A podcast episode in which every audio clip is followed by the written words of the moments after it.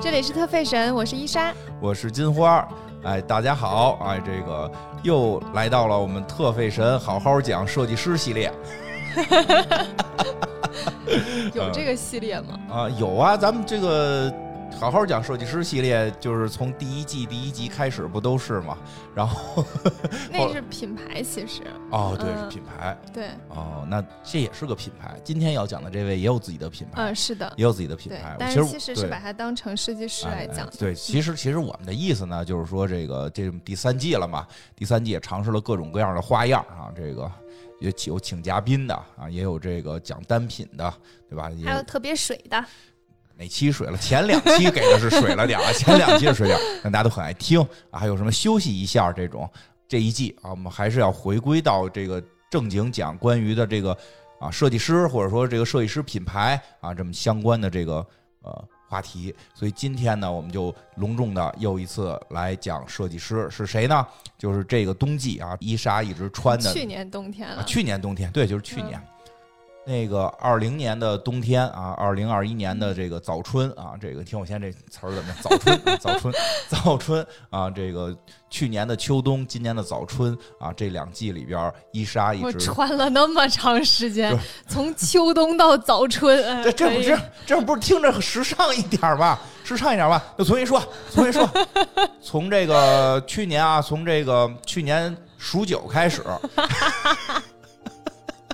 一九二九不出手，三九四九冰上走啊。从那会儿开始，伊莎一直穿了一件这个羽绒服。哎，嗯这羽绒服当时我们也聊过，是这个波司登和高缇耶的合作款。对，哎，对，这个高缇耶呢，就是当时提了一嘴，提过吧？可能过应该是提过过的哎提过一嘴。然后那个很多朋友知道是谁了，对吧？这个也有些朋友呢就问我们说，那谁是高缇耶呢？对吧？哎，这句是不是显得特别假？。特别假那总得往下接嘛。 对，所以我们今天来聊一聊这个高缇耶，因为说实话啊，最早提高缇耶我也不知道是谁，因为我们上学的时候老师特别洋气的念的是那个外文名字啊， 嗯什么 r a m b o g a r d 就大概这么个音，Jean Paul Gaultier，、啊 r a m b o g a r d 就那 就那样，嗯但是我这个音一直不会发，我就推老长了啊，但是那个没想到对到中文是高缇耶。嗯，啊是的，啊、这个给大家介绍介绍，先介绍这种名字吧。这高缇耶是怎么翻过来的？是翻译的它后边这个名字是吧？对他是一个法国人，然后哦他的名字就是大家听到让，基本上都知道他是法国人了。 让雷诺对啊他就是 John Paul 高 T 高 T A，啊、嗯，是是他他的名字。名字然后前面两个都是他的名字，最后这高 T A 是他的姓。哦，嗯所以就等于是高高缇耶是从这个你刚才你发这个姓儿这个音对，因为嗯音译如果来的叫就是 John 这个名字的话，那法国太多了，哦叫 John Paul 的都特别多。哦嗯，好像他是不是叫就是现在给他中文的全称翻译叫什么让保罗高缇耶对对对，对吧？是这么的称呼他对，嗯其实这个就是我还去查了一下，就是为什么有这么多法国人都叫都叫让、啊，对呀、那这让怎么那么多让啊？ 让因啊为让，这个让其实就是英文当中对应的 John，就是约翰。约翰对，哦所以他也就是从那个就是宗教里面的名字哦。明白？他也可以翻译成强尼强尼是 Johnny，哦，对，嗯那就是强就是约翰。约翰，嗯约对翰，那就是他怎么就因为在法语里他又翻译成让对，白宇，哦因为他的发音是 Ron，让 Wrong，啊，对就是但是写出来就是约翰这个英文一写出来是是 J E A N，哦哦哦，是明白，简的那个英文，我都有点已经晕了。好，这这段过去，就是他写出来对应的英文应该读简， 就是简那个名哦字哦哦。明白了。但是他因为是法国人，哦所以他是法语直接变成英文的，嗯嗯，嗯明白了，对，所以他还是要读 Ron。读让，嗯，对。然后我其实想做这个设计师，一方面是因为我挺喜欢他的，喜欢他，嗯，因为我对他的印象最深刻的是，大概是零七年的一个春春夏的秀，哦就是嗯，他有一个秀就是特别漂亮，就嗯每个模特儿都跟仙女一样，哦，嗯，对他秀都有点那个劲儿，对，然后嗯就对是像像天仙，就是像那种呃神话故事里的人，啊，哎，然后我我就说觉得我很漂亮我，说个题外话，不知道能不能说啊？嗯，好像是说那个今年春晚的一些这个有向他致敬的部分，啊嗯，对，哎，你听我这话术可以吧？对，春晚啊实际有向他致敬的部分，对，据说据说是因为确实那个造型稍微有一点点像，就是哦它是那种就是头头饰像一个嗯太阳的那种，有点像那个自由女神像，借鉴吧，我觉得对这个词儿也对那个合适样啊子借鉴，嗯，但是是但是什么呀？没 事儿，没事儿。别说那么多，别说那么多了，就这意思吧。其实就但是是那说，哦那场秀还挺漂亮的，嗯然后我07就年那场对我就开始对他有了一些印象，嗯，后来就去看了他设计的一些衣服啊什么的，然后觉得他还就是很有才华的一个人，嗯对对嗯对就开始对他就就还挺喜欢这个设计师的吧，嗯，嗯，然后我想做这一期节目呢，也是因为就是在二零二零年年初的时候，然后高缇也已经宣布退休了，去年退休了，对，然后退哦休的时候六十七岁，嗯，所以就是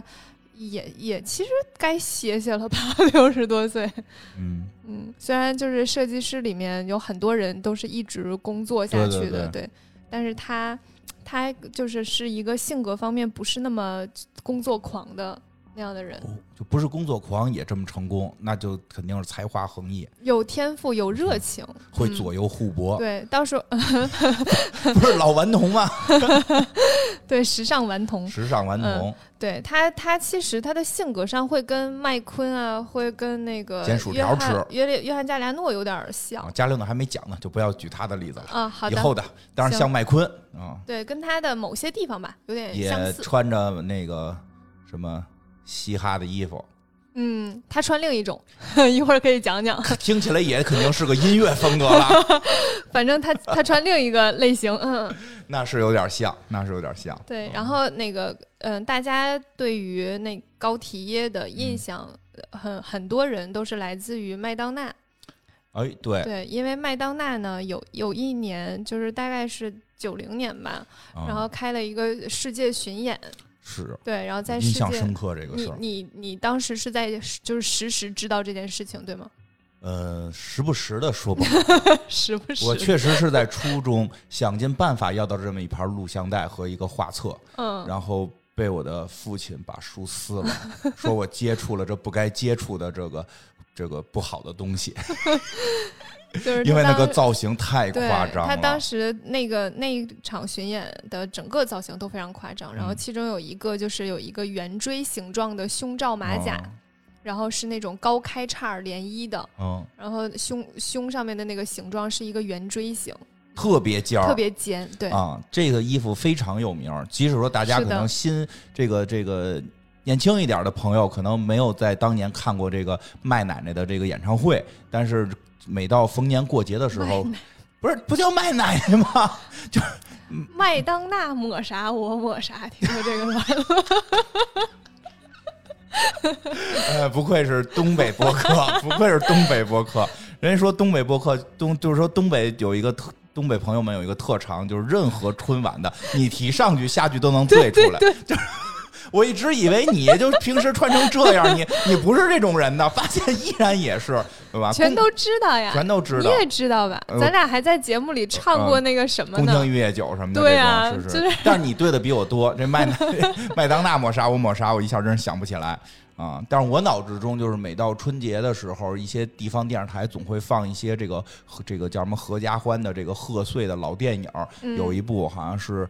九九七年版《花田喜事》吧，《家有喜事》。嗯， 《家有喜事》里边，周星驰老师演的那版，具体哪年的我记不住了。哦，然后张曼玉，对张曼玉， 我想起来了，张曼玉有那个造型，对，因为那个里边就对对是对对那里边儿那个周星驰老师演的是一个播客嘛，就是一 个这个一个播公客公制播客， 就反正也像我现在戴着这个耳麦，然后这个这个拿着麦克风，它是一个电台的嘛，然后麦当娜是一个张曼玉。啊，这对张张曼玉 说错了，张曼张曼玉张曼玉是麦 一当个娜演花田喜事 是吗？那多棒啊！ 张曼玉是是演一个那个听众，周星驰那个是一个。电影电影节目，电 影播客就是你啊！ 那我怎么没遇见这样的粉丝呢？张曼玉是一个电影发烧友，她、嗯她总是要去凹那个欧美造型，就是有一次出场的时候，啊就特意是我我我脑子里面只有那个画面，就是好像是一个走廊，然后对张曼对玉对从里面扭着扭扭着出嚼来着，口香糖，扭着扭对，着，然后那个衣胸是两服个上锥子，对贴着两块儿它还不是一体的那种，对，不是一体嗯，的，因为它贴着两个对圆锥对形因的，为一看就是有点劣质的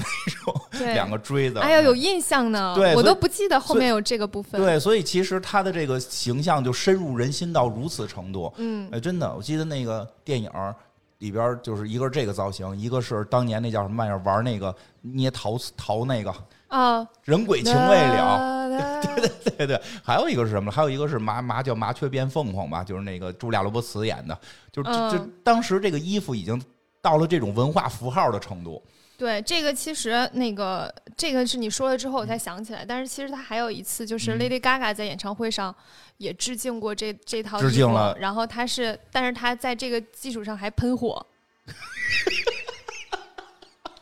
你不，你没有看过那场 我演唱看会过吗，？我看过，所以我觉得特别逗嘛，我觉得特别对，那个他是在那个基础 上，然后胸罩还会喷那个喷画火，面，确实让我挺惊讶的。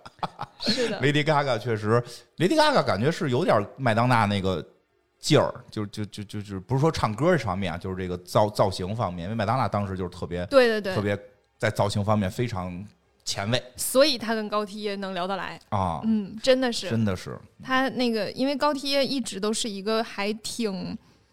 挺不在不在那个主流的那哦个线上，然后有点玩世不恭那个意思。非主流，他不是那种追求完美，我每天工作四十六个小时这种。，对他不是这种人。哦嗯，然后他呢，在他在法国的时候就，就有人对他的评价就是他是一个不守规矩的人啊，或者是他是一个很叛逆的天才啊，就这种、这种评价。他哦叛逆不是一个，他不是一个就是循规蹈矩的那种明白人，明所以白他的设计风格也非常的出挑。嗯，然后麦当娜呢，又是一个还挺就是造型非常多变的人，对对所以对他们俩合作还挺多的。哦，不止这一次，对对对，非常嗯多。呃而且他们俩私下关系也挺好的，就是他们经常会一起出席很多活动，嗯然后好朋友，对好朋友，嗯，后面后面会讲到一个就是很重要的事情，麦当娜也会也会过来跟他站台，嗯，嗯，然后在这儿就是给大家从头讲讲这个讲人讲吧讲讲这个因人，为这个人我确实不太熟，但是他的嗯造型呢，我先说一下，造型我还是。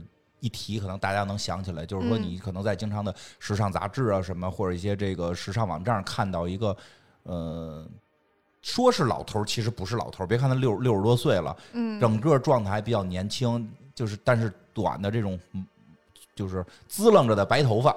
嗯，对呃吧之前是黄的啊，黄的，嗯对对对对，小黄的，平头那种，对对小平头，但是都反正有点滋楞着劲儿，对支棱起来那种感然后觉，眼睛很大，对对对，这么一个大哥，哎，胳膊上是有纹身吧？有吗？有的，是吧？嗯我记得好像有但是花不是不是花臂那种，哦哦哦，反正就有些纹身什么的这种，对，挺神奇的一这是你个，对他的印象。对，就是视觉上，嗯嗯，他其实还造型还挺挺多的，哦就是他经常会有一些就是像呃宣传照或什么的，嗯然后明白造型还挺多是的，你给我看过一些，都嗯，奇奇怪怪 的，然后还有很多裸 照，哦哦都有这个爱好，就是挡着关键部位的裸照哦也很多，像弗兰兰那样。对 对对， 但他是大肚子呀，还是腹肌呀？他还行，啊他还他行他裸照的那个时候还行。哦，不但像是后来他六十多岁了，就多少还会比以前好像哦会稍微稍微明胖一点点，啊，但六十多也裸照，六十多好像没有了，嗯，可能裸了我没看着。哦没看着，看着，对，然后那个高缇耶呢是是在法国出生的，嗯他是个法国人，然后一九五二年四月份出生的，四月二十四日。然后他呢也是一个不喜欢上课的小孩儿，嗯，嗯，这调个皮是对，你会发现就好像这些设计师小的时候都不是很喜欢上学，一方面也是因为就是特别是男性设计师小的时候会喜欢漂亮衣服这件事情，在学校就会受到排挤，哦，对，这个可能有时候在嗯学校里边儿，他他不是他小想不想上，就对，是这小个朋友一旦受到在学校受受排挤，他就会不想上学。对他又不想其去实学校，不是不喜欢学习，嗯，所以他也是会经常翘课。然后哦他翘课的时候呢，就会就会去他的那个，因为他的那个表述哈，嗯，英文的表述呢，就是奶奶和外婆是一个词儿。哦，你说分不清楚是对奶，奶因还为我是在外后婆来的那个他的一些资料里面看到。有一个对他很重要的人是他的外婆，嗯所以我猜想他小时候去的这个地方，就是他经常去他外婆家，明白我我就猜应该是他外婆家。真严谨，现在所以这个如果大家大家觉得有问题的 话，我也没什么办法，这是我推测嗯，太严谨了，你这做节目的我都有点惊讶了，啊。真嗯、这个反正这要我，我就敢直接说是外婆。 哦，对，他就是经常去他的外婆家，嗯然后他外婆呢就会有很多就是女性朋友总去他家一起玩儿。他外婆是一个还挺爱美的一个女性，明白了，外婆也是一个这个酷老太太。对，嗯很酷，然后很爱打扮，然后就会有一大堆就是姐姐姐妹妹啊，就外哦婆的姐姐妹妹去去家里，然后大家一起打扮。嗯，嗯，我突然想起来，昨天跟那个跟泱泱和白马他们一起哦聊天儿，就聊到说那个看到看到公园儿里面的一些大妈，然后嗯在那儿拍照，然后有一个大妈给另一个另另一些人拍照的时候还嗯哦指挥你要摆这个动作呀，然后他们还互相换丝巾啊啊什对么之对类对的，然后我啊我就想起飘起 来。我妈妈每次出跟那个朋友出去玩儿回来拍的照片上，身上都有无数不属于她的单 品， 就比如说帽子啊、丝巾啊、哦扇子呀、嗯还有外套啊，有可能都不是她的，就是他们很喜欢换来换去，这样玩儿呗，就觉得很有意思。对啊然后我觉得那个。呃，高体爷他去他外婆家，应该也是就是大家会一起换衣服那个场景，就觉得还明白挺有趣的。嗯，高梯也很喜欢，然后同时他外婆的那个衣柜也是他很喜欢看的地方，就是会有很多呃丝绸和天鹅绒的衣服呀什么的，还有那种带羽毛的帽子，哇，就是很夸张的那种，但是很华丽，他都非常喜欢，所以他经常会去他外婆家去去玩儿，然后他从小就会喜欢这些好看的东西、好看的衣服。呃，在他八岁的那一年呢，有一个很还后期还影响力挺大的一件事情，就是嗯他家里送了他一个玩具熊。这个玩具熊其实一大一定程度上影响了他，因为他其实想要一个洋娃娃，哦，然后这样的话就可以洋娃娃换衣服了。就那会儿就已经其实体现出来了他对对这个时尚服装的爱好。是的，就是他嗯买个洋娃娃，他就可以给那洋娃娃做衣服。对呀、对他做来讲是一个很开心的事情，对对但是对他家人认为洋娃娃是女孩的玩具，哦你是个男孩子，你不能拥有一个洋娃娃，你只能拥有一个玩具熊。哦，然后他对于这件事情就是还就是还挺触动他的，虽然嗯那个时候很小，之后他就非常倔强的给他的玩具熊起名字叫娜娜，哦，然后他就认定这个玩具熊是个女 的，然后给哦他弄一很多就是那种、呃、衣服丝的东西，就假装她有头发，哦，等等，就是弄到那个玩玩那个玩具熊上，然后又给它做衣服等等，嗯就是后来。这个形象，这个玩具熊就成为了一个就是模特儿，因为这个是高缇耶的第一个模特儿，明白。所以后来在很多杂志上都会出现这个这个熊的形象。然后这个熊真的让他搞得很怪异， 我对不起，真的有点怪异不。好接受，对，因为他就是把它弄得有头发，你知道一个玩具熊，然后有头发，然后就是穿着衣服，就是嗯，就看起来还挺挺挺怪异的。童话。可能是因为我就本身很害怕很怪异的娃娃吧，然后啊那个对熊就有一点、对，每个人有每个人的这对个看喜它的时好嗯候有点惊讶到我。但是这个呢，这个玩具熊对他来讲意义非常重大，就是基本上是他的第一个模特儿，嗯嗯，然后他又开始给这个叫娜娜的小熊给他做衣服。往追溯一下，麦当娜咱们刚才说的那个哦圆锥熊的胸衣，最早就出现在这个玩具熊身上。嚯，这熊嗯最早他就给做过，是的，那个时候，也就是在他八九岁的时候，他哦就用一个报纸捏成了一个圆锥的形状，然后用别针儿别在了那个玩具熊的身上。这哦我个也就我是也最早的那个圆锥形胸衣的雏形。我也得回去找找我小时候画过的一些画，看能不能捡起来改漫画。对，呃，其实真的有时候小的时候真是天马行空，什么都敢弄。如果对长大了还是能从这里边挖掘一下，有有就没准还真能说的那有这种突破。嗯，其实你分析一下他的心理，就是因为他想要一个洋娃娃，对，但是他得到的玩具熊是没有性别的，对他没有其实胸是在用这个圆锥形的报纸去赋予它一个性别。对，嗯嗯，他其实想法就是这样而已。然后，呃，基本上就是他的第一套衣服，嗯，就是给他做了一个这样的一个胸衣。嗯然后你想，他后来等到他呃已经有有一点点名气的时候，然后设计了这个这个衣服，最终穿到了麦当娜身上，然后让全世界的人对他所熟知。嗯，然后你追溯到最开始，其实就是因为他想要一个洋娃娃，然后你就会觉得这一切都变成了一个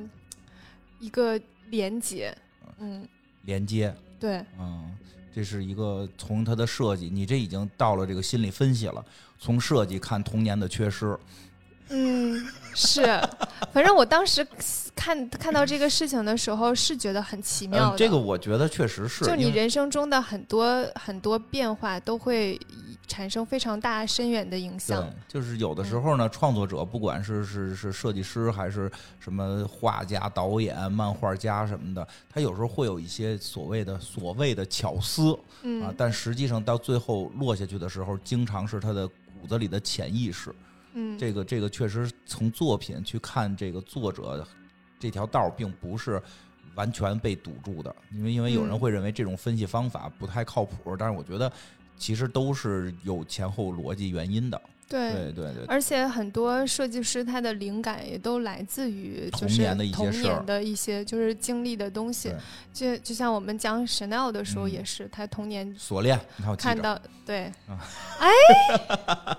对吧？对吧？他那个他那个摸摸的那个钥匙链儿什么的，这种哎对吧？都记着记着，可以可以可以可，以吧？这次复习功课了哈不，行了不行了，对 迪看啊我奥，考你是对吧？迪奥是小时候家里边有大花园儿，行行，为你鼓个掌。对，非常确棒实是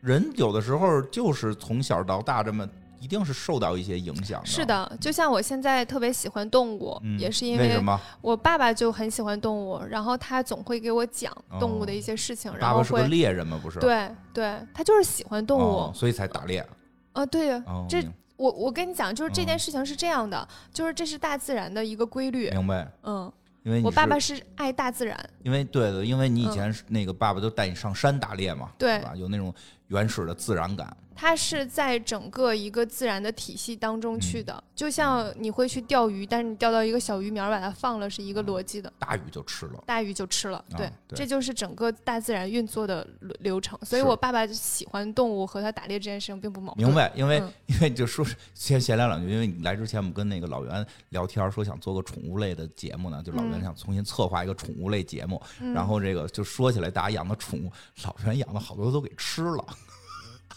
我的天哪！鸡呀、什么的。因为就说他以前他生活的地方，这些东西就是小孩儿就是跟他玩儿，但这就是家里养着下蛋吃的，就但是会把它当宠物吗？所以就说那个情绪就和现在的宠物不一样，对，所以后来我们就对说，我觉得说是情感连接的对问，题。他是个饲养员，对，养动物和养宠物是两回事。对对对，他不会，会管那个鸡叫儿子呀什么的，然后会嗯这不会跟他说话，不会跟他聊 天那就不知道了，啊？会跟他 聊天啊？但就好的嗯说起来，就是说确实是，并不是人跟动物的连接只有一种，对，对，是也的有，饲养员类型的，也有猎人呀什么的，这种都不一样，是嗯。然后我就是因为小的时候喜欢动物，嗯，所以现在就会比如说把动物纹在身上啊，或者哦是对，呃，文理动物园了，一只胳膊的动物 园，对，或者是喜欢动物的纹路啊什么的，嗯就这一切都会相辅相成。如果我成为一个知名的设计师，嗯那么有一个人有一另一个播客在讲我的时候，就会说、嗯他为什么会喜欢用这么多动物纹在那个作品上呢因？为他爸爸嗯是猎因人，为他爸爸是猎人，他小的时候从小就很喜欢动物。嗯是。 我期待着有一天 我能被这样 表 述。真的，我觉得你说的挺挺好玩儿，挺好玩儿，因为确实是因为我都脑海中都出现了一些那个那个，就是再老一些时期的时候，东北那边山里边打猎的猎人不都那样吗？虎皮腰裙，嗯，对吧？挺有意思。嗯你说回我我别讲你了，对讲讲对人对高踢耶吧。你给我拉跑了的。呃就是讲一下，就是大家童年的一些爱好对或什嗯影么响的对都会后来的影影响对对后来的影响。呃，因为高铁就是，呃，刚开始也说了，就他不大喜欢上学，是嗯因为就是他很喜欢搞这些漂亮东西啊，然嗯后，呃，就会让别的小男孩儿觉得这个这个小男孩儿特别特别像小女孩儿，明白，嗯然后这就种会尝试就会排挤他。嗯在在咱们的系列里边，这个故事不是一次出现了对，嗯，以后就可以说所以这个是标准模式。他就觉得就是，哎呀，这些设计师啊，能坚持自己也挺难的，不容易挺不容易的。嗯嗯有多少人在这种排排挤之下，可能就失去自己了，是，他可能就会。硬着头皮跟大家去踢足球了，或者怎么样，就为了不不挨打，不被不被嗯欺负、我觉得可能就是不不不不不当着他们面儿弄漂亮衣服了，踢足球小朋友的话，其实有的时候会趋同。谁也不会去让我运动起来的。 那是你你，哎呀，所以他也就不喜欢上学，然后也明白嗯没有是好好学习过什么。但是他后来其实慢慢跟自己和解了，我觉得嗯就是能够去坚持自己的时候，这这类的人吧，基嗯本上内心都还挺强大的。然后他就是在很小的时候就觉得，那我我对于美有自己独特的见解，然后我我对美的感知是很敏锐的。我为什么要嗯掩饰这件事情呢？对呀、好事儿我啊应，该去发展它。他所以他没有正规的学过服装设计，然后哦他的方法呢就是不停的画，嗯，不就是停的把他认为好看的东西画出来。并没有去上过一些是的，学，也没有这个去裁缝店里边实习工对作，裁缝啊，没他有。后来有工哦，作就是了，说开始啊，就是没有学过习，嗯，没有就是去学自过己就在没学习的情况下，自己就画，对，就是画，就是凭天赋。对，我天，就画设计图，画各嗯种衣服的设计图，然后往各个大公司寄，各个哇品牌寄，就是寄，嗯然后寄到所有人都很烦了，就是每天都就是基本上不停的在收到他的那个草稿，嗯各种设计草稿。嗯，其中有一个人呢，就是皮尔卡丹。嗯，嗯，皮尔卡丹其实我也挺想去做一下，讲讲回头，嗯，因为他其实在中国影当年的影响力影很响力非常皮尔大。卡丹纳就是我小的时候世界最大的牌子。对嗯、，对，他在中国的影响力还挺大的，所以很想讲讲这个品牌。然后这里呢，就就是能提到，就是皮尔卡丹看到了他的手稿，一遍嗯一遍的寄过来，然后发现，哎，他其实有进步，就是发现，哎，就之 前这那句话个好逗，你这句话好 逗。真的，哦一开始第我哦一第一二个就是第一二封，保证是那种看了什么玩意儿啊。我开始还以为说，哎呦，这孩子有天赋的，看半天了，啊，他有进 步。有天赋，有天赋的话，前两封就有天赋了，嗯你，就会发现哇，这个人有天赋嗯，然后就来了嗯。他不是一下的，天才也不是一蹴而就他是无止境的尝试哦，然后他发现这个人在一点点的变好，嗯，觉得因为他没有学过，你知道，其实画的东西真的我明白，我明白没。有没有什么天赋是能够那么闪光的，哦嗯，对，这就是说，就是说，开始觉得就是瞎胡闹，结果发现自己胡闹着胡闹着，好像有点东西了。对，嗯就是发现他有进步，然后又觉得对被他这种执着和对设计的热情打嗯动了。哇、听着确实挺东方的这故事，这都有嗯点奔着禅宗、门门口 门口就是大师傅说你跟我没缘就走了，然后就门口就等着不走这种，就 靠因为坚持不懈感感动了嗯皮尔卡也丹。确实是觉得他虽然画的很粗糙吧，然后又不是一看就是没有经过系统训练的那种，但是能看出来他还是有一定潜力嗯我的。觉得啊，就是皮尔卡丹这种大师级别的，虽然皮尔卡丹好像现在大家已经对这个牌子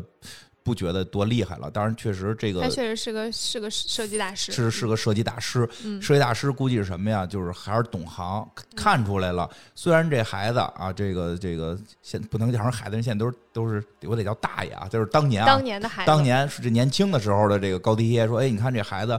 每回画过来几点，一个是。坚持不懈，这个能够嗯让我关注到他。如果就记两回就不记了，我可能也就不会再看了。他这种嗯坚持不懈，让他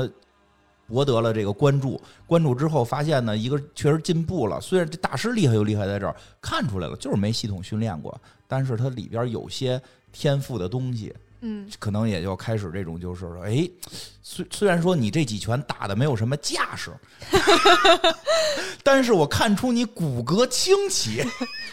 有潜力，那嗯，这个这个骨骼清奇，那不是一般人能有的。我要是点拨点拨你，可能你就能够有这上乘的功力，是这意思吧？对，呃，然后你就是高梯耶，当时只有十八岁，嗯嗯，确实是个小孩儿呢，嗯，嗯，他就是一腔热血，为爱发电，对，嗯，然后呢，就是皮尔卡丹就收他做助理，就相其当于实说说是助理吧，就是一个干一些比较杂的事情，对然后也会教他一些就是设计方面的东西，其实就是让他能入了行了。我觉得啊，我觉得嗯这种大的牌儿的设计师说收你收你啥都不会做助理呢，嗯就这种基本就是说咱们这个中国讲就是收你为徒弟了，嗯，收你为徒，因为咱们中国也是嘛，收你为徒得先打杂儿啊，对，所以就是他在那儿就开始算入行了，嗯入就是一行九了七零年的时候入了就是整个时尚的这个行业，然后开始去做一些一些时尚相关的事情吧，哦嗯，然后但是他后来呢又去了另另一个公司叫嗯让八度。嗯，嗯，呃，这个品牌就是大家就基本上不大能听说过了，听因说为的少，对，就是因为这个这个品牌在中国就是非常非常不火，但是嗯现在呢，在国外也一般，但是在当时嗯，是一个非常厉害的品牌。当时很有名了，对，然后也是做什么的女装为主，哎是的，嗯然后但是它有另一个非常有名的单品就是香水儿，嗯哦，这个可以给大家讲讲，因为这个可以事儿挺有意思的。嗯，让八度有一个非常厉害的香水儿叫喜悦，就是 Joy。开心的喜嗯悦，，对，喜悦这个香水儿呢，它非常坚持，就是用非常昂贵的那个材料，嗯，然后把提高了非常高的成本。据说哈，他做这一瓶香水儿需要一万朵茉莉和二十八沓玫瑰，一沓就是一就是瓶束香水，一瓶对香水就这么多，对，呃，三十毫升，哦，嗯，一小哇瓶。用这么多的东西，然后他都选那种非常非常好的花儿，然后非常高级的精油制作方法，所以然后还有非常专业的调香师嗯，他把整个所有成本都都推到了最极致。嗯，然后推出的这个香水，当时出来的时候，它的打的那个广告语哈，就是世界上最昂贵的香水儿。哟，听出点意思来，是，嗯对 对吧？嗯要的就是最贵，对，世界上成本最贵的，然后的香水儿哦大概就是打着这个 title 出来的。这个香水儿呢，就是一九三零年的时候，然后那个三十毫升的香水儿，然后卖九，相当于现在九百六十七欧元，哦，嗯，就是非常非常非常贵，是，嗯。搁现在我觉得我买了，我我我，而我且不就买嗯最奇怪的点就在于，现在它特别便宜，啊， 就是可能是因为它已经不用以前的那个制作手法啊去制换作了了。对，也可能呢，就是因为以前的那个工艺特别复杂，所以嗯导致成本它特别高，而嗯现在有机械化了之后，它的这是我分析的哈，你猜的呗？我猜的嗯。机械化之后呢，它的成本没有办法拉到那么高了，不然是后那那那么多沓玫瑰，它也它它也不知道多少钱呢，就可能是以前的那个机械化水平没有到达那哦个程度，所以需要那么多才能达到那个量，而哦现这在你可说的有能道比较理少的时候就能达到那个量了哦。你嗯大概懂我意思吗？懂，但是嗯不确定是不是对，因嗯为我你看过香水儿的那个那个电影嘛，啊？就是他们在那个有一个方式，就是把那些所有玫瑰花泡在那个精油嗯里面，然对后出来的那个，那那个其实就是大批量的玫瑰花儿。嗯，但是现在其实它的萃取工艺已经不需要那么多的玫瑰花明了白。嗯嗯，我猜是这个理嗯理由。然后因为我去查了一下这个香水儿，现在就几百块钱，人民币嗯，人民币。差距有点大呀。对对，哦所以我我觉得是是一方面是因为它在那个时候有一定营销的成分嗯在里面吧，我猜。那我估计营销的成分大吧？ 对，然后现在就没有。他当时的那个理念是说，他想那个时候呃经济状况不是非常好，他就是想要让整个对社会有一些影响吧，就是我们去忘记所有经济的一切，去去选择这个世界上最美好的原材料，然后他卖没卖，我估计都不 一定。经济大萧条，我算了日子，经济大萧条啊。是的，我觉得哦它就是一个理念，对呀、嗯再过两就是当年，时的一个理再念。过两年，金刚就该去纽约了。啊我我我对这款香水的印象呢，也仅限于我知道。啊，嗯也不是很了解。啊也不是很了解。然后这个事情之后，我现在对这款香水特别好奇，我买打来算闻买闻，我打算买一瓶儿可 以感受一买下，完了给大 就家是告诉大家，很好奇。但是嗯你想，它的它的那个花调就是茉莉和玫瑰，哦所以也没有什么特别的。茉莉花茶的味儿呗。茉莉和玫瑰就是正常香水，基本上都是这样的，是，嗯，所以就没有什么特别。好吧。嗯，他那个时候就那个说回来，呃高嗯缇耶就高在缇这耶家。这个时候就在这个让麦度工作，嗯。后来呢？哎，咱们咱们的节目好像都会往外展，特别遥远哈。嗯 是的，是的，这样的话时间比较长。不是，是是这样的，就是这个世界就是这种关联性好玩儿特别强且丰富多彩。好玩儿。哎我发现伊莎找着这些都给说出来。其实我有时候我们录节目的时候找出来都不说，然后我下回做一付费。 奸商 啊，对啊，我们是新录的京剧里边《游龙戏凤》，正德的开始就为了做《游龙戏凤》这京剧，又在这儿给黑水公园引 流。找了好多，找了魏金花，我跟你说，特费神流量比你们黑水公园差非常多，你真的不必要从这儿往那边 引。聊聊吧，聊聊吧，就找了好多资料关于男主角的资料，然后最后发现特别好玩儿，我们干脆最后又重新单独做了期付费节目。真无语，没有，我就夸你呢，啊我就说你这个就是做的时候也这样，就真是有时候不是说为了做一期节目赶紧把资料准备完完事儿，是看到有兴趣的点就得必须得找出来，哎怎么回事儿？这对对吧？这到底这怎么还最昂贵的香水儿必须得查查？对，我跟你讲，其实所以就是每次准备节目的时候都很长时间。就我对高缇耶其实有一定的认知，嗯哦然后我嗯就是在我的认知基础上去去填充它一些细节的东西。但是呢，就在这个过程呢，你总会发现一些，哎，他之前去了让八度，嗯让八度这个名字很耳熟，我哦好像知道，然后就查了一下，哦，这就是那个那个，嗯然后就去查，你就会发现很多有意思有的意事思情。，好玩儿，嗯，然后我就是很喜欢把有意思的事情跟大家分享一下挺。有意思。回来吧，反正就是说这个牌子让八度在当年也是有一号的，嗯，是的，嗯，呃，后来在他他在去他那儿在那儿没有待多久，啊他去那儿从事什么工作呀？也是服装设计，啊，嗯，就是他都是都都一直都是一在直就是做服，装设计，对对对，并没有像，因为咱们之前也有讲过别的设计师去人那儿可能得先先做皮带什么的，啊，没有，没有哈。嗯，他都是服装设计相关，可能就是一开始助理可做能是就是助理，啊一直都是助理。助理，那他在那个皮尔卡丹那儿也是助助理，理嗯就可能帮着画一些图啊，或者是明打白一个版啊什么之类的。啊，对对嗯啊对，这应该叫业务助理，因为对现在一般一说助理就是贴发票，呃那我觉得他当时应该也贴发票嗯就了，是他你对想他人家啥也不会，人家就是对，还真是我就说得是人得贴一点儿，人家当时是得不光干业务活儿，再带贴发票，不是嗯专门还得儿。买咖啡啥的。对，不是专门有一个工作是贴发票跟买咖啡，对那是生活助理吧，得叫现在叫生活助理，但是其实、嗯其实好像不多吧，好多都是他得兼业务，对，都得兼着做业务。是的。而且就是就是设计师不是会有一些就是人会去帮他盯一些东西嘛，比如说这个设计执师行层面，对执行层面，就比如说他要让这个模特儿穿这个衣服，他不可能他自己去穿，他可能就让对助理你你知道这衣服长什么样，你去给他穿，然后给他哎弄好，对然后设计师下楼下楼说那个腰带再往上一点儿，嗯就，类对似对这种对，吧。以后嗯嗯，过过在这个过两期，我们就会听到这个服服装表演的 后台，啊，时时时装这个走秀的后台助理很重要，对是，吧？不能让设计师去忙叨去，是设的计师得负责大局嘛。呃，一九七四年的时候，他又回到了皮尔卡丹。嗯嗯皮尔卡丹当时就开始做一些亚洲的业务了。对，其实皮尔卡丹对亚洲还属于这个在对欧洲这些品牌里注意比较早的。对啊，然后他当时去了菲律宾，在菲律哦宾工作。那会儿到菲律宾了，对，当时呢，就是菲律宾那个时候也没有什么时尚设计师这类的，现在有吗？呃嗯，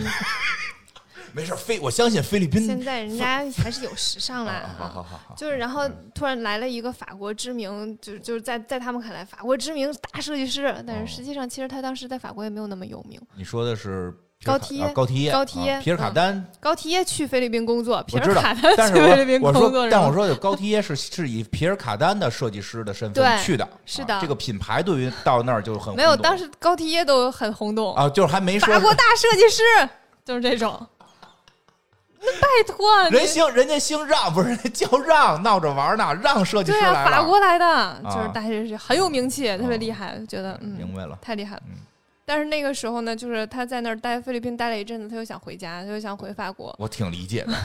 是得想回去 吧。然后嗯出了一个特别有意思的事情嗯，就这个事情呢是在一个就是杂志上嗯，看到的，但是就是也没有在他的采访中出现，就所以是不确保真实性啊，我 们应就是我觉得应该是真的，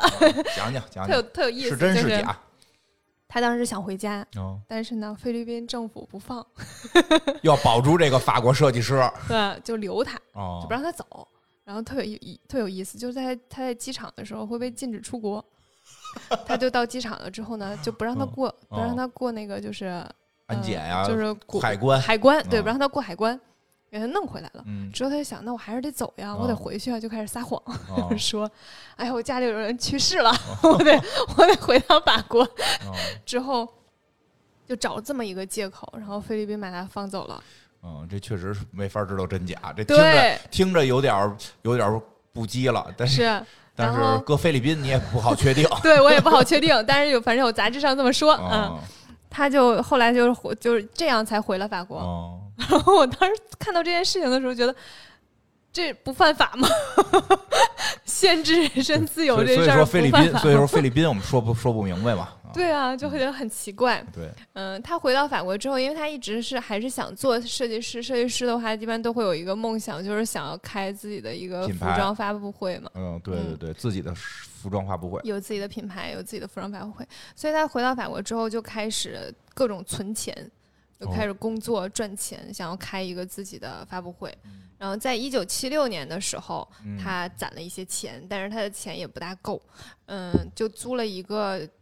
叫巴黎发现宫的穹顶。来做服明装白发布会，嗯，因为大家场很地嗯少有有人会选这样的地方，所以那个价钱没有非常高。但是因为很少有人选这样的地方，所以那个噱头就很足。明白。那嗯，可估计场地也挺支持的，就大家就觉得很奇怪，竟嗯然有人会在这样的地方开服装发布会。然后他当时呢又没有很有钱，所以他的面料也没有很贵，都选一些很便宜的面料。之后呢，呃，基本上属于东拼西凑了吧，嗯凑出来了一个第一个女装成衣的系列。哎他这人是挺有意思啊。听到听到这块儿，他真是不是追求完美，就是我现在想干这事儿，咱先给弄出来再说。 对别管一二三四五，什么会画不会画，我先画，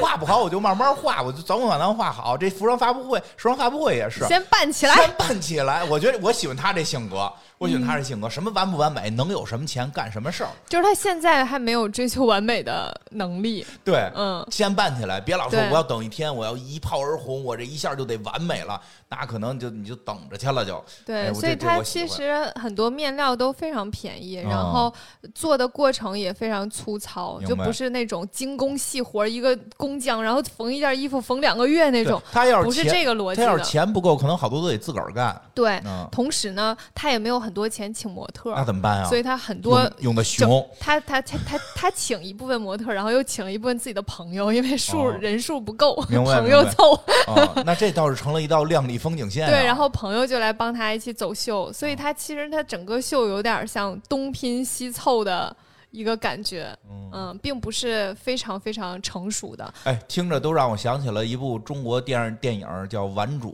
他那一上头不是也弄了个时装发布会吗？ 东拼西凑感，但是但是真就是有天赋，可能拼的还行。他的设计还是好的，嗯，就即使面料不是很好，即使模特不是专业的，嗯但是设计是好的。然哦后这么他可爱的的设啊计就惊艳了所有人，嗯嗯，我估计整个秀也能给他们镇住。你们哪儿见过这个？走着走着出来，开始几个是模特，后头都是我朋友，因为后头我记得。我记得，因为有一阵儿一直都喜欢用那种就是很高挑的那种模特嘛，嗯其实后来就是很有很多设计师都后来采用过特殊体型的模特，啊，对，高缇耶也是，我们对后面会对讲到，高缇耶就还是一个特别喜欢启用不同风格模特对的人，对对，这件事儿其实其实可能对于时尚来讲，开始也有点儿就是眼前亮不亮不知道，反正得愣一下，嗯，就是就是哎这都敢弄出来，但是你会发现别有一番风味，嗯，而且它确实是设计的好。对，肯定是好看。嗯然后呢，其中这个时候就是第一场的服装秀就有那个圆锥形状的马马甲了，圆锥形状那个胸嗯胸罩胸衣的马甲，马甲，对嗯那个时这候么热就爱这个东西啊。没有，这是第一次出现。嗯不是，这熊的时候不就是后来不是也用嘛？我就说呀，就是他他还一贯的喜欢这个，哦，不是，是是这样的，就是嗯他确实是这个是能表达他哦自己的，而且是他的一个比较呃比是他的原创设计，你知对道对吧？对就是他嗯开始的，他这个是他第一次来设计这个嗯衣服，那一嗯哦定是因为他小的时候对这个有一定的印象，从那里汲取的灵感去做的。是而麦麦当娜呢，只是穿了他这个时候设计的衣服。哦，明白了，并不是说他的系列一直都只有这一个，明白了，就嗯，并他不是说很喜欢这个，然后就一直延续这个，不是这样哦、的懂。了，嗯啊是，然后他当时呢，就呃，因为选的场地特别奇怪，嗯，然后衣服的面料也没有很好，但是设计又非常棒，等等这一系列的东西就造成了非常大的轰动。就嗯同时，他的设计又很很就是很特别嘛，很创意大胆，所以当时就就是在那个时尚界会就引起了一定的讨论。嗯，大家都觉得，哎，出来了这样一人，哎，他的设计还不错，但是他这人呢，又跟主流完全不大哎一，我样，嗯懂，就得有人说这个不错，这挺好的，这个有新啥意，都懂。有新意啊，这个有新意。有人说这个怎么反传统啊？这不行啊，咱们这个服装服服装不是个传统行业吗？你不能说这个设计这种没设计过的，就就可能讨论起来了。嗯，对，是的。所以呢，就是他在他在之后又设计出了非常非常多很个性的衣服，嗯然后其中一个还很想跟大家讲的，就是在一九八四年的时候，他发发布了一个男装成衣的系列，嗯然后这个系列呢有非常多的裙装，男男装的裙子，男的穿裙子，对，然后长度呢是跟呃苏格兰裙子差不多的长度，明但白是有不同的不同的风格。不光是格子了，呃，对对对，格子的其实很少，它是各种风格、各种面料，甚至包括黑色的蕾丝。哦，嗯，这个时候它的设计就开始走向了一些朋克的风格，就是开始有一些比较很多拉链的皮裤啊，或者什么之类的。它对于性别这个问题，其实是我很想跟大家聊的一件事儿，嗯就是高缇耶呢，他从小这样的经历会导致他认为男性和女性不应该分得那么清楚，不要去定义什么是男性化，什么是女性化。他觉得男男人也是可以表现脆弱和敏感，女性也是有智慧、有力量的。是的，就是所有的这一切都不应该用性别去判断。所以我，他那个时候提出来这这些理念，并用服装去表达这些理念，其实是非常先进是，且非常震撼的。嗯嗯，他当时出来男生穿裙子这件事情的时候，也非常呃受到就是大家的，就是觉得很惊讶争这议吧嗯件事情。对，他一直都很推崇呃无性别主义。他觉得穿衣服这件事情不应该有性别的分界，所以他会给女生设计的衣服会有那种很大很宽的垫肩，就感觉明白肩膀很宽阔，然后看上去就就还很 man 的样子，嗯你懂吗？有一阵儿特别流行，对，然后给给男士穿那种很繁复的，像蕾丝这种这种这种黑色蕾丝，基本哦上就是应该是女性专属的，就是哦在设计界，啊它其实是女性专属的东西，但是它会做成裙子给男性穿明。白同时呢，它会让女生穿那种比较大码的西装，其实现哦最近也非常流行那种稍微垮点儿 oversize 一点的嗯西装，然后去展现它那种呃不一样的，不不是那种婀娜多姿的样子。嗯不是那种就是曲强调曲线的衣服，所以它其实会就是在这一方面是让我觉得非常嗯非常特特别的，所以我我我很喜欢它的一个原因也是这个，啊，嗯确实是。你说这是的衣衣服，就是何必非得分出男女来呢？对。然后我对它的另一个非常深刻的印象就是在零零年的时候，张国荣有一场演唱会，嗯，这个演唱会基本上全部的衣服都是高缇耶设计的。是就是他之前设计过的，然后定的，还是单单独合为作，啊就是合他们作俩是单合独作，有一些衣服是他设计过，但是哦可能会有一些改动。哦，嗯明白，就是单独他会为为这个演唱会再去重新给他做造型吧，反正有的可能是他以前的衣服，有的可能是衣服改改，也可能是有的是新做的，都有嗯是的可能对啊，就是他参与其中了。对，这个演唱会其实大家也许呃没有看过非常完整的，嗯但是都会看过其中的几个几首歌或者是几个造型。嗯你我说我说敢打赌大家都看我过。应该得有看过，就其中有就是唱他唱那个我呃那首歌，嗯然后是一个呃散着头发的样子，嗯就是很经典。那场演唱会基本上就是啊水准特别高。嗯，张国荣那场演唱会真的特别棒，大家可以去看一下。那里面大概有六套衣服都是高缇耶设计的，然后其他还还是有一些别的设计师的啦。然后这里面有一个特别大的，整场演唱会有一个特别大的特点就是无性别，哦，它的它会有那种羽毛装，然后记得裙子、高跟鞋，还有那种透视的衣服。当时张国荣是那种长长的黑发。那个演出当时还上了就是《时代周刊》，然后《时代周刊》就说这个这场这场演唱会是呃热情与时尚的完美结合。但是这场演唱会在零零年的亚洲啊是非常挑战主流审美的。啊，是当时有很多争议了，对，很多那个争时议候就是张国零零荣这年演唱会出来之后，就有很多香港媒体说他就是穿裙子呀，然后不男不女呀，然后就是在演唱会上披头散发呀，像像日本的那个贞子一样啊，等 等，就这一系列的讨论非常多。嗯，但是其实从时尚的角度来讲，那是一个非常非常成功的造型，但是从娱乐的角度来讲，可能他没有很成功。就是说不好的人是多于说我好的我人我，觉得是什么呀？就是也不能说是娱乐，我觉得就是他的这些造型的这些挑战，嗯，因为张国荣老师也是非常在乎他的艺术本身，，对，他不是说我来圈圈门票，对吧？是他的他是在追求艺术，然后张国荣当时就说，就是我就是他当时接受采访的嗯时候，就会有记者问他嘛，说那个演演出就没有受到很大很好的反响，嗯你是怎么想的？然后他就说，做到我这个级别的艺人，嗯我只能再做一些开先河的事情。对啊，就是然后我当 时觉得，哇，好酷哦！是啊，他他他不需要再去我证明我自就己是要去开拓一些东西，然后就是所以张国荣是那个高缇耶在合作的第一个中国艺人，嗯嗯，嗯，就然比较后合适，是的，张国荣太能表达那种无性别感了。对，你感受他他整个人，嗯就是他的无性别感特别强。我前两天看了他一个，就是在 B 站上看到他的一个采访合集，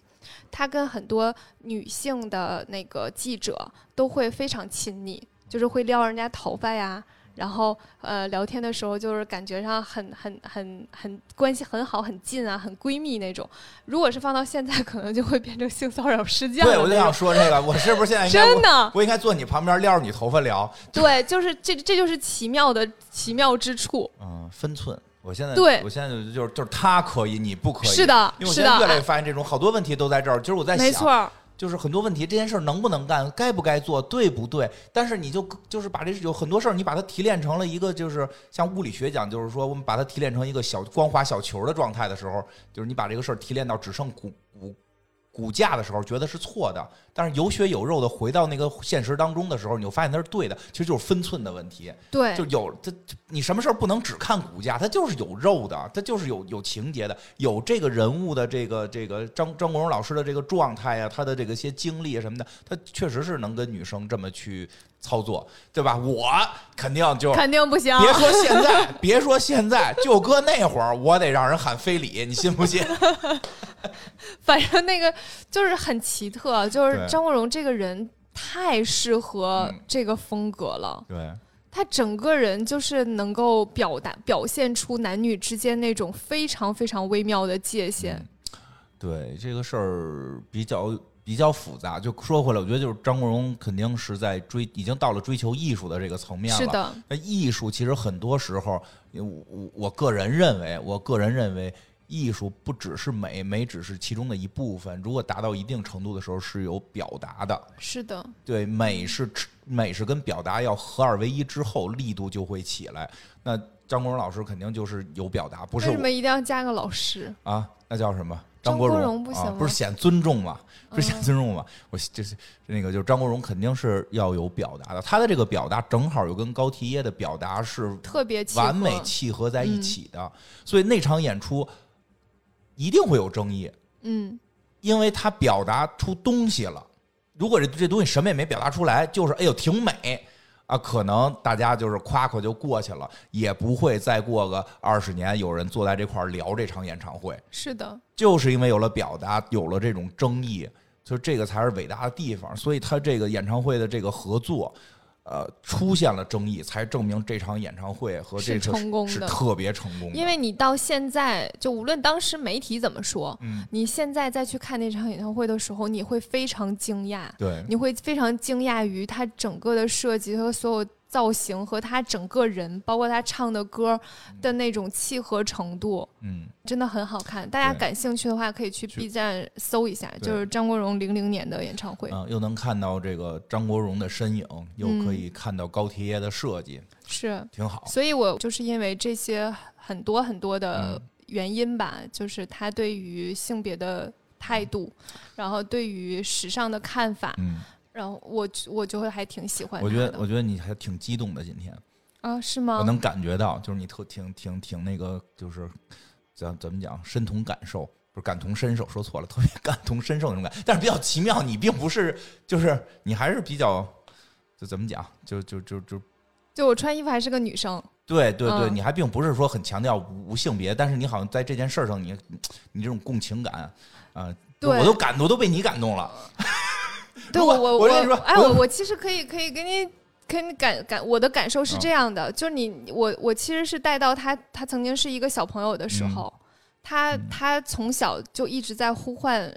男性和女性之间不应该有那么明确的分界线，嗯，一直到他长大有机会去表达这件事情，哦，他用自己的作品和他的创作理念去表达那个最深层次他对于这个世界的看法。对，我觉得巧奇就是就是世界的这种这种艺术品，然后这种艺术的美妙就在这个地方。如果说啊，就是咱俩这个，比如说咱们确实在，比如说比如说我啊，我是一个这个就是无性别者啊，嗯我在这块儿说这件事儿，可能也很感动啊，但是。嗯就是因为我是身在其中的，嗯就这种感觉。而现在呢，咱俩呢都不是，嗯，但是呢，被他的这个事情还被感动，而且这个力量就就就很大了，就是感动的点会很不一样。嗯我之前有一次去上海的时候，哦嗯然后跟朋友去喝酒，喝完酒之后呢，去吃夜宵，然后在吃夜宵，因为夜宵的地方就在那个酒吧旁边一个嗯很小的店，吃那种水饺的，嗯坐在那儿对面就大概有。呃，五六个男男孩子，嗯然后打扮成女孩子的，是戴那种非常精致的假发，嗯化那种非常精致的妆，啊，就是舞台妆的那种明啊，非常漂亮。然后坐在就变装皇后，你明啊白吗？坐在我对面五个变装皇后，你知道我当时的感受吗？我就是两两眼冒光的看着他 们，我觉得啊，好好看哦。然后他们看我的时候，然后我就偷偷打招呼。嗯之后，呃，吃完了之后，我跟我朋友走，然后我就跟他们说：“我说，我说，我觉得你们好美哦！哦我说你们怎么把假发戴到那么好啊？你我你都做不到， 对啊，我说你们好美，我说你们妆化的好好哦。然后他们就看着我当时戴那个就是很大的一个嗯耳环，然后说你的耳环也很漂亮 啊。啊，对，然后，对然后我就觉得啊，上海太好了。嗯，你对我们伊莎主要是靠耳环， 今天戴的是一个毛线耳环， 毛线耳耳耳坠儿，今儿戴的是个毛线耳坠儿，我才知道毛线这种材质也可以做成耳坠儿，对，所以就是我其实有的时候你并不会说我一定要是非常强烈的表达我是一个什么主义的人，嗯或者是我对这个世界的看法是什么，但是你有的时候会去认同，就是我认同认你同对这个嗯世界的看法，也许我跟你完全。没有完全一样，我我也我也同意男孩子可以穿裙子。我之嗯前也倡导过，说我希望有一天男孩子都可以在大街上穿裙子，感受一下穿裙子的快乐。嗯。嗯，因为真的很快乐。 啊对我也会提倡这个，但是我并不会说我我就是定义为我是一个这样的人明白，嗯或者是会去倡导这件事情。对，但是你会和他产生就是这样的共鸣，在另一个层就是面。是这样，啊就一个艺术作品，它的外在表现的美，以与它内在想体现的这个内核完美契合的时候，会产生某种力量。这是这的是这是我最近研究的。嗯即使这种表达出的这种情绪，并不是观看者所喜所所所这个支持的，嗯，但依然可以被感受到。这种感受至少在第一个层面会认为这个东西，这个东西是有力量的。很多时候，一些作品它感受不到这层力量的时候，你你剩下的就都都没法说，就对必须是外在的表达和内内核的这个这个和内核的这个理念完全融合在一起，表达出来的那个力量，然后我们才能去聊，哎，他这个理念好不好啊什么的这种。但是现在、现在就是这东西感觉到了，你首先就觉得出这种艺术的力量，是的，嗯所以我一直都说我很追求美的东西，但是这个美其实有的时候也并不是外观上看的好看这个层面的美，对，就它可能是一种生命本身明白。本身的那个绽放出的那种热情的美，我很难去形容我的感受。对，嗯，我能形容，就是你今儿戴的这个毛线耳环， 你就表达出了你对这个世界的这种这种叫叫什么呃多样性的这种向往。对，对为什么毛是线的不能做成耳环，对吧？为什么这个人不能不能是那样，对吧？就是就是规规矩矩应该金属耳环或者说塑料耳环，你非弄个毛线的，也不知道扎不扎脸， 它很柔 软？很柔软。我它们不主要是那我发现种了，我现在每期都得都要说说你的耳我环。也发现 了，弄得我压力很大。看你下回 带什么。嗯，行吧，差不多了这期，嗯我们这期到这儿吧，你这差不多了，多聊、嗯聊往外延展了挺多 啊，嗯，没事儿，这是我们节目的风 节格，目的风格，就是一期讲正经的事情讲不了太多，但是嗯我觉得很多时候。我可能就是很想跟大家聊对，聊因聊为这些东西，嗯因为我们是播客嘛，如果我们就就着哪哪年高缇耶出生，哪哪年他在皮尔卡丹的，不我就是百科了。对对对，你就你就变成我们就变成另一个艺术形式 了嘛，我们这个艺术形式就是聊的多点儿，对好吧？那我们就得下周再接着聊了。现在刚聊到他这个这个还在皮尔卡丹的吧？是聊 聊的还在老师皮尔卡没有，他丹的开始有自己的设计了，啊，开始有自办了己的品牌了，自己的第一场秀，对啊，个人专场啊，对个人专场了。这个那下回再聊聊，看他后边怎么会有自己的品牌啊？好像应该后边听说还去了非常大的这种牌子，嗯，真的大牌子啊，就不是道哥说的那种牌子，真的大牌子。道哥是谁？不是班尼路什么的那个，不是道哥吗？没看过那个《疯狂的石头》吧？应该是，不是就哦牌子哦哦，知道了知道了，牌子， 对对，嗯是真正的这个大牌子。咱们下期请欢迎大家这个继续收听，因为你别又说很多场外，不不不，我得说一下，因为刚才我们还讨论呢，说我们这节目老弄上下期，下期没有上期流量高，是吗？所有节目、哦所有节目都下期比上期的低、啊，低一对一般有哦上下集的都下期都会低一点儿。哦嗯，，但是这我样们对，但是我们这节目确实一小时也做不完啊，嗯所以大家下期一定听啊，好的，拜拜。拜拜，再见。